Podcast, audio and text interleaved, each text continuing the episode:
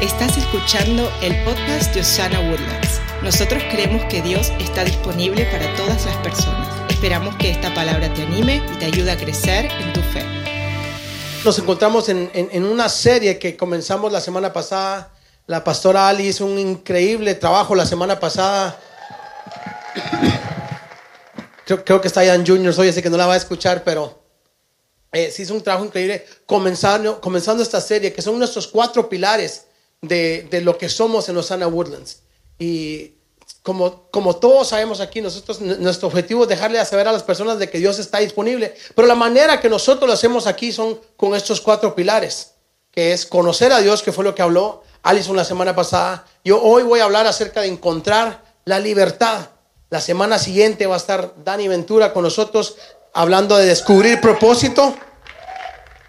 Y, y terminamos la serie con marcar la diferencia. Eh, y, es tan lindo poder comenzar el año de esta manera, no solo hablando de nuestra visión y no solo eh, poniendo la base de- del año que está por venir, sino que también comenzarlo con el ayuno y oración que estamos haciendo. ¿Cuántos están ayunando y orando? Ok, por lo menos la mitad lo están haciendo. Miro caras un poco más flacas, eh, otros un poquito con hambre. Eh, la verdad que que, que al, entrar nosotros en, en este tiempo de ayuno oración, estamos expectantes como, como pastores, como iglesia, de lo que el Señor va a hacer en nuestras vidas, lo que va a hacer en esta, en esta casa. Y, y tal vez usted no, no, no tuvo oportunidad de, de, de meterse eh, en eso. Le digo, nunca es tarde. Llevamos solo siete días de hacerlo. Entre hoy, se puede decir hoy, hey, yo voy a comenzar a ayunar, a orar, a unirme a esta familia y hoy vamos a hablar acerca de eso, vamos a hablar acerca de, de- de lo importante que es la familia de Dios. Y bueno, y gracias al Señor por, por la oportunidad de poder, de, de poder enseñar esta mañana. Lo doy gracias a- al pastor Harold, Elena. Ellos, eh, como lo hacen todos los años, el, el mes de enero lo toman como un descanso. No necesariamente un descanso de no estar aquí, sino que un descanso de, de no estar aquí en la tarima predicando. Pero sí, el punto de eso, ellos toman el mes de enero para verdaderamente orar y buscar a Dios y que el Señor les indique, ok, esta es la visión de Dios que tenemos ya plasmada, pero ¿Cómo vamos a ver la visión de Dios para este 2024? Así que esté orando por ellos también para que el Señor les hable, que de esa manera que el Señor, cuando ellos les va hablando, les aseguro que también de la misma manera le va a ir hablando a usted. Así que gracias por eso y esperamos buenas noticias ahorita en febrero de lo que el Señor está hablando. Le damos un fuerte aplauso a Harold Elena, por favor. Bueno, la semana pasada escuchamos las buenas noticias que para conocer a Dios tuvimos que entender cuáles eran las buenas noticias. Y como resultado de todas las buenas noticias, como resultado de- del Evangelio, ¿qué hace esa buena noticia a nosotros? ¿Qué es lo que significa para nosotros? Eh, hablamos un poco acerca de qué es la adopción, un poco de la nueva vida. Y, y la base y el fundamento de lo que eh, estoy hablando esta mañana viene en Romanos, porque Romanos eh, nos explica todo esto, lo que es eh, el Evangelio, pero eh, específicamente del capítulo 8 en adelante ya nos da como que es- ese fundamento y esa base. Eh, hablamos un poco acerca la semana pasada de que, de que eran- estábamos muertos, pero ahora estamos vivos en Cristo Jesús. Hablamos de que antes éramos enemigos, pero ahora somos llamados amigos de Jesús. Antes éramos huérfanos, pero ahora hemos sido adoptados. Y ahora tenemos un nuevo nombre. Antes éramos esclavos, y ahora somos libres. Y esa libertad es la que vamos a hablar esta mañana. Y lo último, y súper importante, hablamos de que fuimos hechos justificados. O sea, hemos recibido ese manto, si lo quiere ver de esa manera, de justificación sobre nosotros. Y esos fundamentos son importantes para entender y para poder caminar en libertad. No, no caminamos en libertad hasta que verdaderamente conocemos esto que la verdad acerca de lo que significa conocer a Dios. Porque cuando conoces la verdad, y aquí es donde entramos a Romanos capítulo 1, dice Romanos 8.1, perdón, 8.1. Por lo tanto, ya no hay ninguna condenación para los que están en Cristo Jesús. Esa noticia debería animarlo, debería levantarlo y wow, ya no hay condenación en Cristo Jesús. No hay razón por la cual usted o yo nos tengamos que sentir condenados o vernos condenados porque no hay condenación en Cristo Jesús. Esas son buenas noticias, pero hay un problema. La gente no sabe cómo aplicar eso en su vida. Entendemos que ya no hay condenación, pero ¿cómo es que aplicamos de que ya no hay condenación en nuestra vida? Y muchas personas viven condenadas condenadas por sus errores pasados, condenadas por, por lo que está sucediendo en su vida ahora y el día a día no saben cómo llevarlos como alguien que es, es libre, sino que viven condenados. Pero si en verdad tenemos el perdón y la transformación que Dios ha ganado por nosotros a través de Jesucristo, hay una nueva identidad. Y la respuesta es caminar en libertad del pasado, caminar en libertad de lo que esté sucediendo alrededor nuestro, la respuesta que Él nos dio es poder caminar en esa libertad. Y, esta mañana yo quiero hablarle un poco acerca de, de, cómo es que encontramos esa libertad, un poco en, en una manera bien práctica, bíblicamente, pero bien práctica, y eso va a requerir de cada uno de nosotros. En un momento le explico, pero quiero, quiero empezar aquí. Salmos 92, versículo 12 y 13. Dice, como palmeras florecerán los justos, como cedros del Líbano crecen.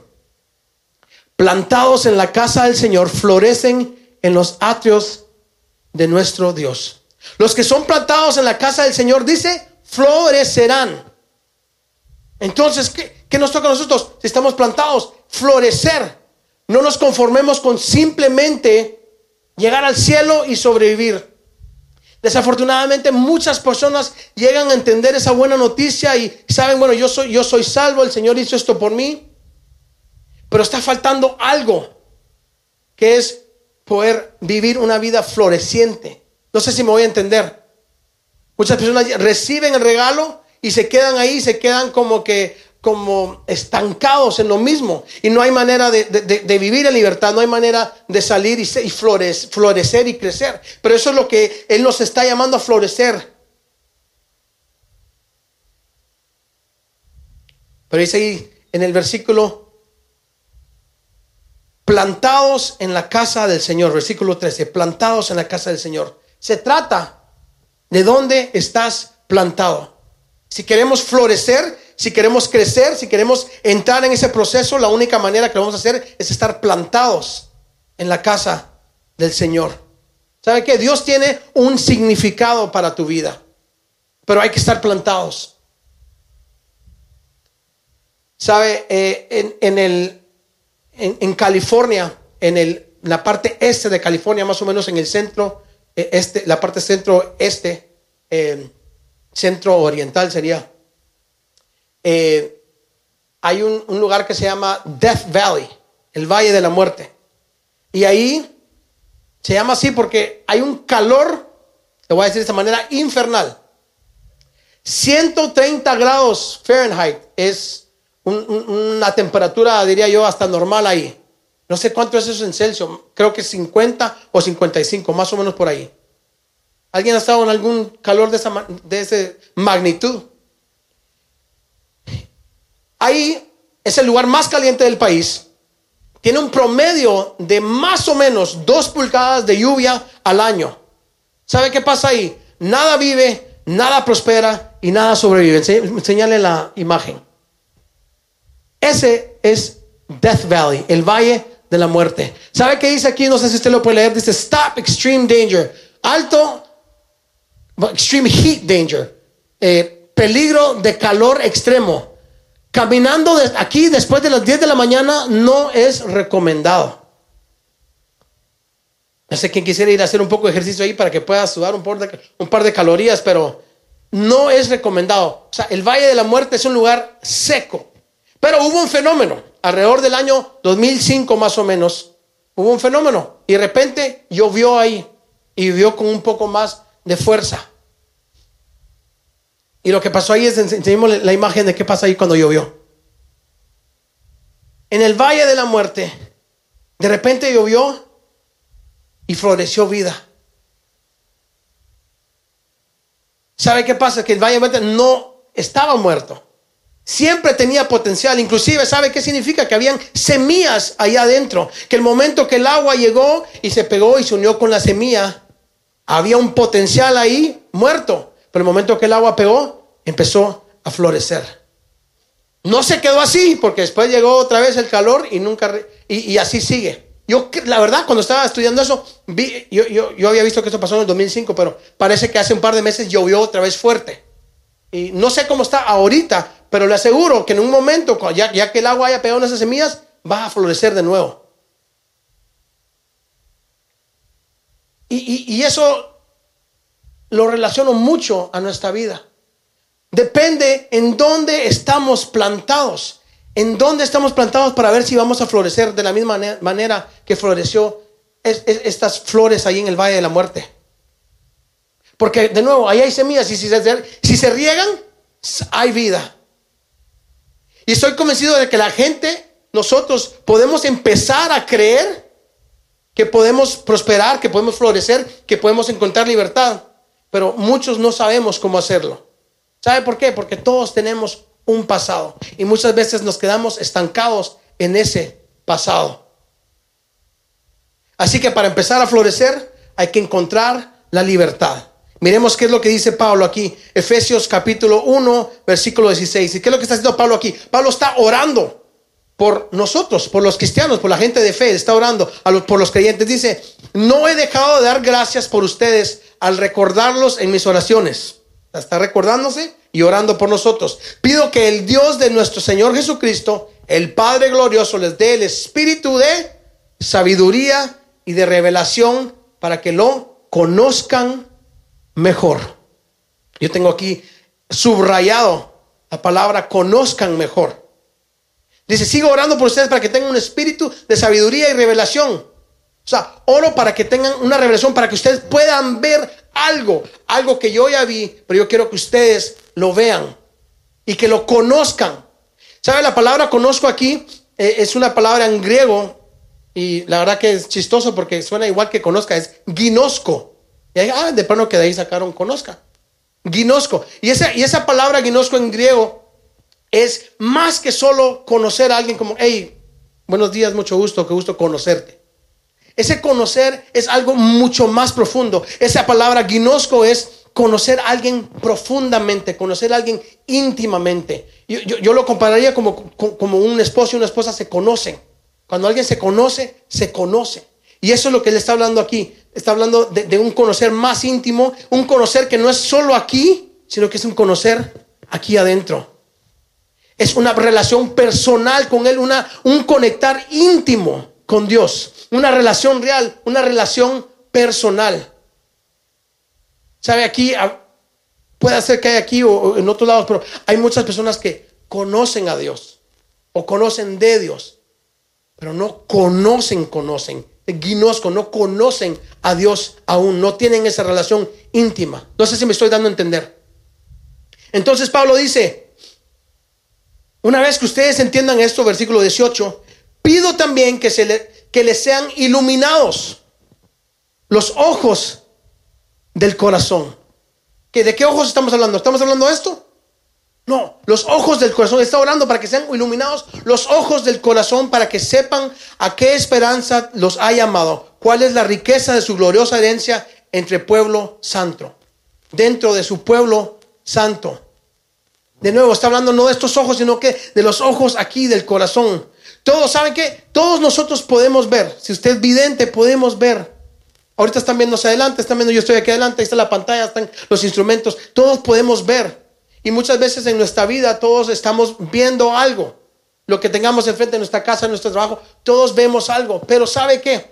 Muchas veces lo que vemos es distorsionado, o tal vez no distorsionado la palabra, pero todos vemos algo a nuestra manera. No sé si me voy a entender. Usted puede estar viendo algo con alguien, no necesariamente algo físico, pero una situación o algo que está sucediendo. Y usted tiene su propio pensar de qué es lo que está viendo. La otra persona puede estar a la par suya o conocer exactamente, tener mismo, los mismos detalles, la misma información que usted, pero lo que él piensa y lo que él está viendo es algo totalmente distinto a lo que yo estoy viendo. No sé si usted sabe de qué estoy hablando. cada uno de nosotros tenemos nuestro propio punto de vista. ¿Y sabe por qué? Porque cada uno de nosotros tenemos nuestro propio trasfondo nuestras propias eh, situaciones en nuestra, vida que han sucedido o que están sucediendo en el momento. Tenemos nuestras propias culturas, nuestro propio lenguaje, la familia con la que crecimos, en la escuela o el colegio al que fuimos, donde, donde estudiamos, donde estamos trabajando. Cada uno tiene su propio pensar, cada uno ve algo de una distinta manera a, a los otros. Pero lo que está hablando aquí Pablo es algo totalmente distinto a eso, sino que lo que está hablando es, quiero que puedan ver con su corazón Dicho que sus corazones sean orando para que los corazones sean iluminados de acuerdo a esta oración. Regreso. Así que una vez que tenemos esta experiencia con Dios, hablamos de encontrar, eh, de, de, conocer a Dios. Y al tener esa experiencia con Dios, necesitamos dar ahora nosotros ese paso en nuestro corazón, de lo que está hablando Pablo en nuestro, nuestro corazón ese paso que se llama sanidad, ese paso que se llama libertad, ese paso que se llama liberación de nuestro pasado. Y hay que dar ese paso a través de, de este proceso para permitir de nuevo que los ojos del corazón vean con claridad. La mensaje, eh, la versión message en inglés lo dice así, para permitir que los ojos de su corazón estén enfocados y claros. Lo voy a repetir, para permitir que los ojos de su corazón estén enfocados y claros. Yo creo que muchos de nosotros aún estamos tal vez estancados. No estamos ni enfocados ni claros. No entendemos en realidad qué es esto de libertad o intentamos en nuestra propia manera de ver, ok, ¿cómo vamos a ser libres?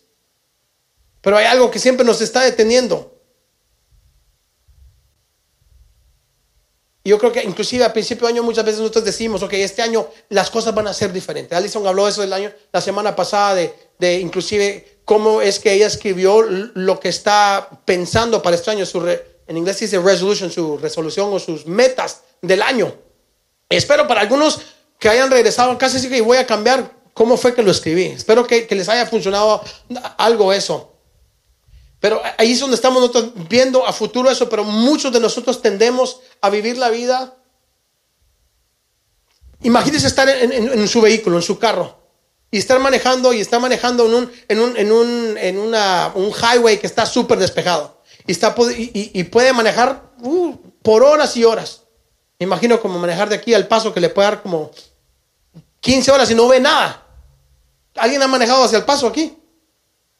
Nadie. Ok, ahí está, una.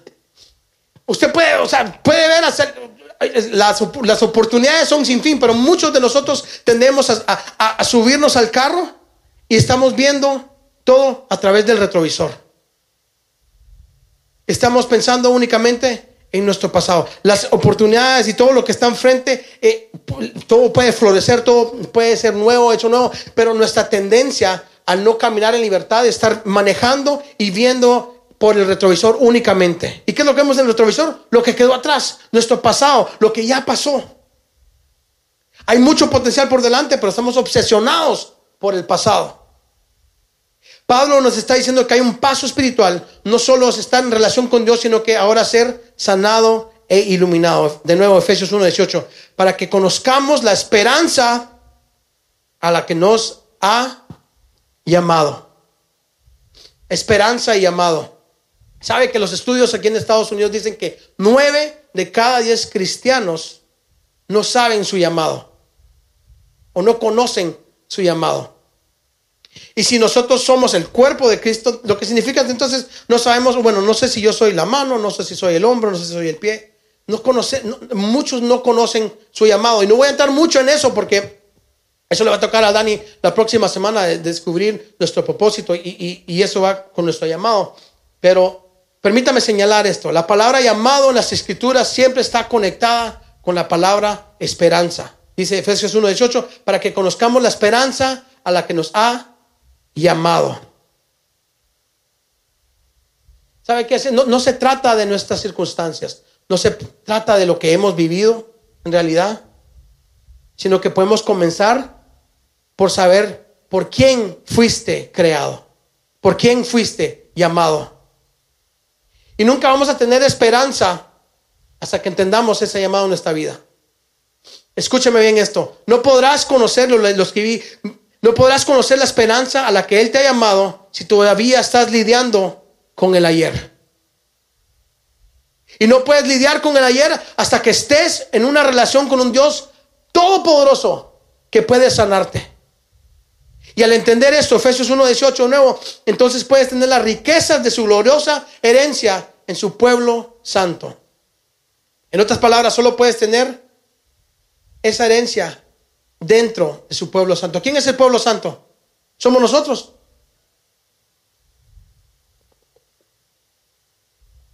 Una vez que estás en relación con Dios y entiendes quién y qué ha hecho Dios por ti, en ese momento ya le puedes permitir a sanar tu vida y en ese momento después de sanar descubrir tu llamado en la vida.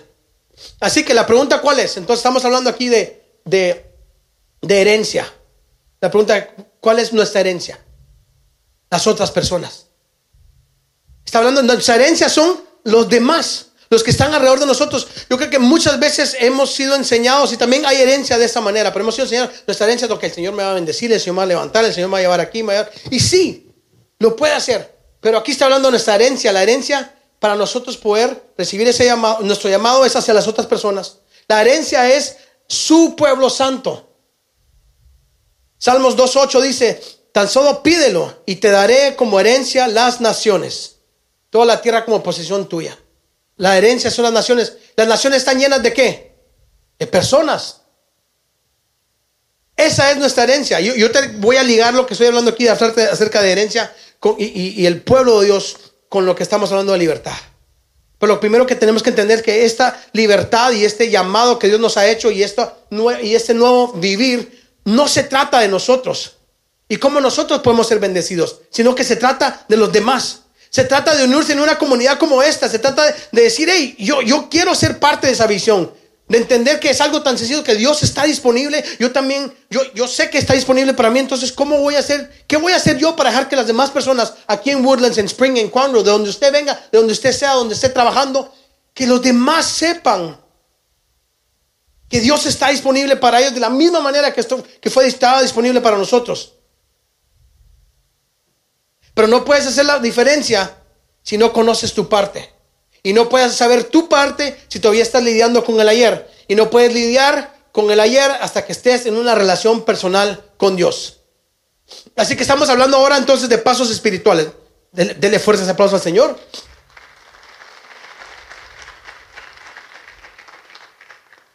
Estamos en un proceso. ¿Sabe que la iglesia solo funciona tan eficazmente como Dios la ha llamado a hacer hasta que hayamos entendido esto. ¿Sabe? Cada uno de nosotros sabemos que hay un área en nuestra vida, un pasado en nuestra vida que, que sería mucho mejor si no estuviera ahí. Sería nuestra vida mucho mejor, nuestra vida espiritual, nuestra vida física, nuestra vida normal. Sería mucho mejor si eso, ese algo no estuviera ahí, sabemos que estaríamos mejor. Hay algo que nos afecta. En, Guatemala, no sé si es en otros países, pero en Guatemala hay algo, algo de qué cojeamos. Algo de que, ¿sabes qué? Cojear. Cojear es limp. Cojear es algo que nos, que nos cuesta. Hay algo dentro de nosotros, algo que nos afecta de tal manera que no nos permite vivir nuestra vida en libertad. Y si eso no estuviera ahí, sería, seríamos mucho mejor. Otra palabra por decirles, con lo que luchamos, pues. Y esas personas que dicen que no tienen problemas o no han tenido problemas, pues sabe que ese es su problema, que piensa que no tiene. Todos tenemos algún, alguna tuerca ahí suelta. Algo, todos, hay algo ahí. Por muy, mucho tiempo que lleva el Evangelio, por mucho tiempo, hay algo ahí que nos cuesta y nos cuesta. Yo sé que estoy hablando con personas reales esta mañana. Entonces la pregunta es, ¿cómo dar ese paso hacia libertad? Lo primero que tenemos que hacer es entender que fuimos creados a la imagen de Dios. Y Dios es un Dios trino. Padre, Hijo y Espíritu Santo. Nosotros fuimos creados a su imagen y semejanza. Entonces también somos seres trinos. Somos espíritu, alma y cuerpo. El espíritu Alison habló de esto la semana pasada. El espíritu es lo que está muerto antes de que nacemos. Al nacer está muerto. Y fue y murió por el pecado. Cuando, cuando Adán y Eva pecaron, ¡pum! una separación con Dios. En ese momento murió el espíritu, nuestro espíritu y el de ellos. Y eso es lo que recibe vida inmediatamente. Que una persona viene y reconoce que, que Dios dio el mejor regalo de la historia que es Jesucristo. Y al aceptar eso en fe y creer que Jesús vino y morir por nosotros en la cruz del Calvario y, resucitó y vamos a tener un futuro en Él, en ese momento nuestro espíritu, ¡boom! Va de muerte a vida. Ya no somos nosotros entonces personas muertas, sino que personas vivas. Pero el espíritu. La segunda parte es el alma. El alma es nuestro corazón, nuestros sentimientos, nuestra mente, nuestros pensamientos. Eso es el alma. Y lo tercero, el cuerpo. Obviamente usted ya sabe el cuerpo, lo que usted ve. Esta carne, estos músculos. O, o gordito. No, pero estamos en ayuno, entonces vamos, allá van a ver. Entonces muchas personas preguntan, bueno, si yo ya le di mi vida a Jesús y ya, yo, yo ya me entregué a Él, ¿por qué sigo fallando en lo mismo una y otra vez? Ya he intentado esto y esto y esto, ¿y por qué sigo fallando? ¿Por qué sigo cayendo en lo mismo? Otros dicen, ¿por qué mi esposo nunca cambia? ¿Cuántos pueden levantar la mano a decir que lo han dicho? Ahí está. Hay, hay una o dos personas ahí que verdaderamente que, que son, eh, que están diciendo la verdad. ¿Sabe por qué cuesta? Porque nuestro espíritu recibió vida, pero aún tenemos un cuerpo y un alma que está en proceso de regeneración para alinearse con el espíritu. Entonces es importante que nosotros, número uno, tengamos nosotros gracia con nosotros mismos. Perdonar nosotros mismos. Decir, hey, mi espíritu está vivo. Lo voy a alimentar y voy a permitir que mi espíritu, al irlo alimentando, vaya afectando entonces mi alma y mi cuerpo. Pero aún soy un humano. Aún soy esa persona que puede fallar y que está fallando. Y usted tiene que tener esa misma gracia con las otras personas. Y si no entendemos eso, entonces se nos va a hacer muy difícil poder vivir en libertad. También es muy importante que aprendamos, no voy a entrar muy en detalle esto, pero que aprendamos, la palabra de Dios dice, tomar cautivo todo pensamiento a la obediencia de Dios, tomar cautivo todo eso. Y, es, un, es, una práctica que podemos, hacer para nosotros ir, ir eh, fortaleciendo nuestro caminar y el llegar a estar en ese proceso de libertad. Pero de nuevo es un proceso. ¿Sabe que la mayoría de gente lo que hace cuando quieren encontrar esta libertad o cuando dicen yo sigo luchando con esto y esto y esto, lo que hacen es entonces, ¿sabe qué? Eh, esto es, esto es entre Dios y yo. Y Dios y yo lo vamos a arreglar. Y Dios me va a ayudar. Y le digo, Dios sí le va a ayudar. Y Dios sí tiene la respuesta. Pero lo que, lo que vamos a leer en este momento ahorita nos va a llevar a impulsar un poquito más. Santiago 5:16 dice, confiésense los pecados unos a otros y oren los unos por los otros para que sean sanados. ¿Se acuerda que nuestra herencia es las otras personas? El estar en comunidad el conectar el uno con el otro. Y ahora dice, confiesen sus pecados los unos a los otros y oren los unos por los otros para que sean sanados. ¿Cómo vamos a encontrar libertad y ser sanos? Se lo quiero decir de esta manera. Vamos a Dios o vas a Dios para que te perdone, pero vamos al pueblo de Dios para que seamos sanos.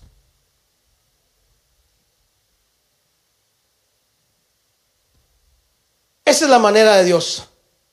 ¿Sabe que tenemos que estar en relación con otros creyentes. Y tenemos que tener las agallas de poder pararnos enfrente de alguien o sentarnos con alguien y quitarnos la máscara. Tener suficiente vulnerabilidad y poder pararse enfrente de alguien y decirle, ¿sabes qué hay realmente atrás de esta sonrisa ¿Sabes qué hay realmente atrás de estas manos alzadas? ¿Sabes qué hay atrás, atrás de esta fachada, si queremos decirlo de esta manera? Tengo dolor, hay desánimo, En mi pasado pasó esto. O está sucediendo ahora eso en mi vida. Tengo adicciones, tengo malos hábitos. Yo no sé, usted ponga ahí lo que sea.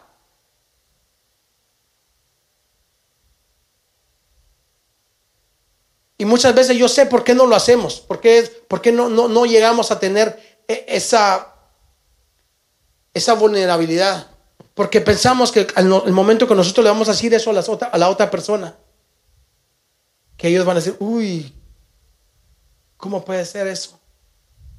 Pero no. Si usted tiene las agallas y tiene la vulnerabilidad suficiente para decir y empezar a expresar que verdaderamente está sucediendo en su vida. Lo que, lo que pasaría es que en vez de que esa persona diga, uff, no puede ser, diga, oh, tú también. Yo también. A mí me pasa también esto. Yo también estoy lidiando con eso. Tal vez no es exactamente lo mismo, pero eso es entrar en comunidad. Esa es nuestra herencia, poder entrar con alguien más que haya pasado por lo mismo o esté pasando por lo mismo o inclusive puede ser totalmente distinto, pero alguien que pueda escuchar y que te diga, ¿sabes qué? Hay esperanza en Jesús. ¿Sabes qué? Yo también, a mí también me pasó algo, yo conozco a mi mamá, le pasó esto a mi papá, yo no sé cuál es la situación, pero yo también puedo caminar de la mano contigo. Tal vez no tenga todas las respuestas, pero ¿saben quién sí? Y ahí es donde empieza a cambiar la situación. Ahí es donde empezamos a encontrar libertad, porque ya no es uno solo tratando de, de vérselas cómo la hace, sino que estamos en comunidad, rindiendo cuentas el uno al otro. Estamos en comunidad, pudiendo soltar, pudiendo poder aprender a perdonar, a poder ser libre de, verdaderamente. Por eso es que tenemos grupos de conexión y siempre hablamos acerca de grupos de conexión. ¿Sabe qué? El grupo de conexión no, no es una mini iglesia. No es una mini iglesia, sino que es un lugar donde verdaderamente podemos llegar y sabe que ser vulnerables, abrirnos, entrar en comunidad, saber, saber que las otras personas, y se lo voy a poner así, tal vez si usted es alguien que no ha aprendido a poder escuchar a alguien más, porque tal vez usted es esa persona que dice, uy, sí, no puedo creer que me contó eso. Usted también tiene que cambiar eso. Usted tiene que ser lo suficiente vulnerable para poder escuchar y decir, hey, ¿sabes qué? Yo también tengo rollos distintos, pero también tengo rollos. Y la hace la única manera en la cual nosotros podemos tomarnos de la mano y poder avanzar a eso lo que es libertad. ¿Sabe que Si eres el único que conoce tus secretos, estás en problemas. Pero si alguna vez tienes la valentía de decirle a alguien o decir lo que realmente está pasando, entonces todo empieza a cambiar.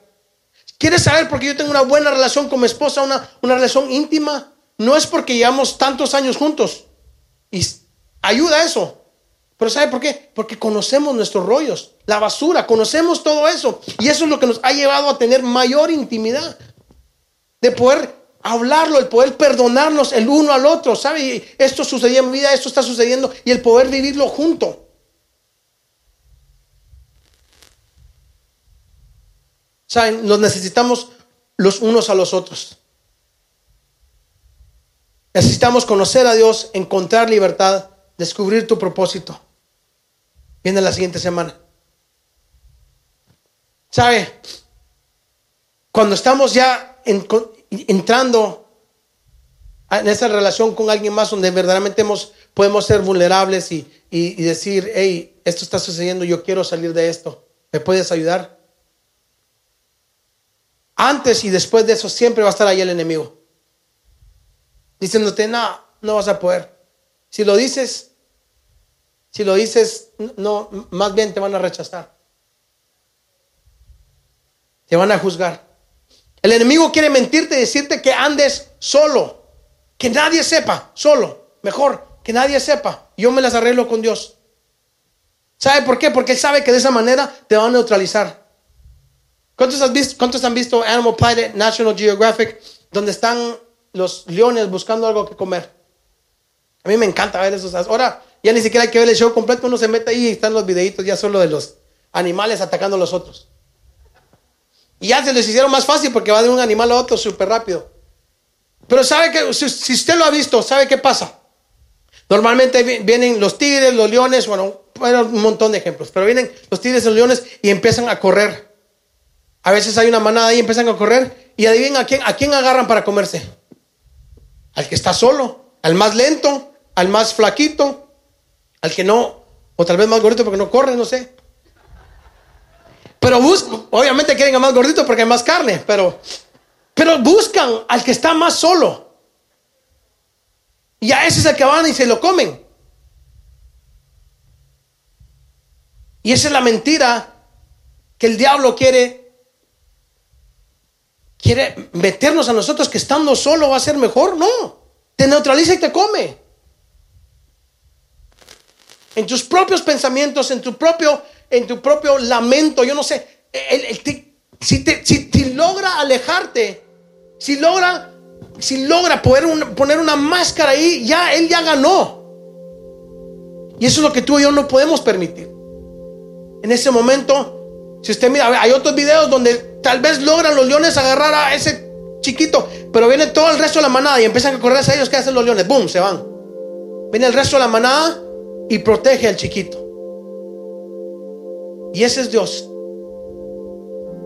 El enemigo quiere neutralizarte y decirte, no, ya fallé muchas veces, ya fallé tantas veces, mejor me voy a alejar. Y eso es lo peor que podemos hacer. Me encanta este ejemplo en la Biblia donde hay cuatro amigos y tienen un, un amigo de ellos que es paralítico. La Biblia dice que está ahí en su lecho.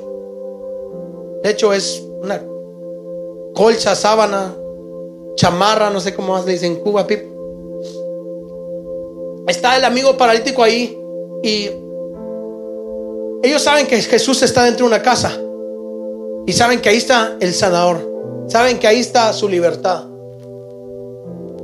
paralítico no puede pararse y meterse. Y van a ver, ni siquiera hay manera de entrar donde está Jesús. ¿Y qué hacen estos cuatro amigos? Agarran una esquina cada uno de su lecho, lo recogen los cuatro amigos llevan a su amigo paralítico y lo llevan hacia Jesús. Llegan ahí, no pueden, no lo ven, no está, hay demasiada gente. Entonces, ¿qué hacen? Se suben al techo y ahí empiezan a caer un hoyo.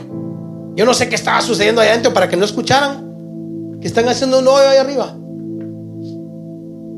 O tal vez escucharon, yo no sé. Pero la Biblia dice que entonces ellos lograron bajar a su amigo, el paralítico, y en ese momento Jesús lo sana. Y ese es un ejemplo perfecto de qué es lo que sucede cuando estamos en comunidad. De esa manera fue que lo dejó Dios. No lo dejó para que haga la vida solo, lo dejó para que usted encuentre su libertad, para que tenga libertad, para que pueda dejar ese pasado. Tiene que estar en comunidad, tiene que ser lo vulnerable posible para poder llegar con alguien decirle, ora por mí, esto está sucediendo. Este es mi pasado. Yo antes era esa, esa persona, o aún soy esta persona, pero ya no quiero ser esa persona más. Ayúdame.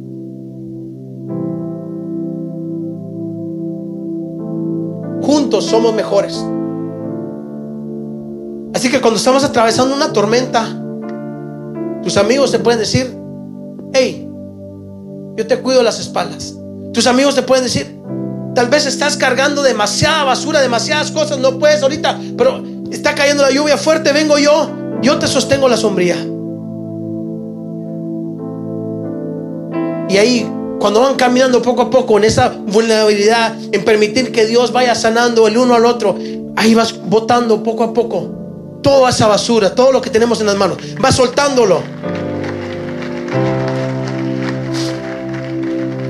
Hasta el momento de, de, ya estar libre. Y entonces ya puedo yo también agarrar una sombría y sabe qué, caminar con alguien más que también esté cojeando, que tal vez no puede lograr lo que estamos logrando nosotros. Ese es nuestro llamado a su pueblo santo. Esa es nuestra herencia. Si usted quiere saber a qué fue llamado, fue llamado para las otras personas. Fue llamado para marcar la diferencia. Fue llamado para decirle a todas las personas que Dios está disponible para ellos de la misma manera que estuvo disponible para mí y para ti. ¿Sabe que no se, no se trata de un viaje perfecto?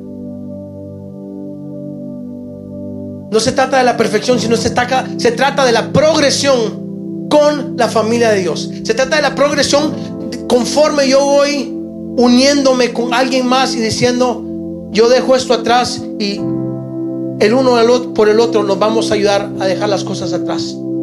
De esa manera es como encontramos la verdadera libertad espiritual.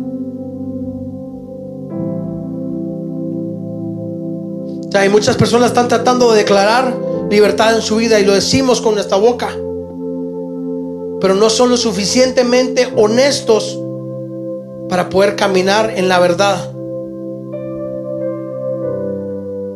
Juan capítulo 8, versículo 31.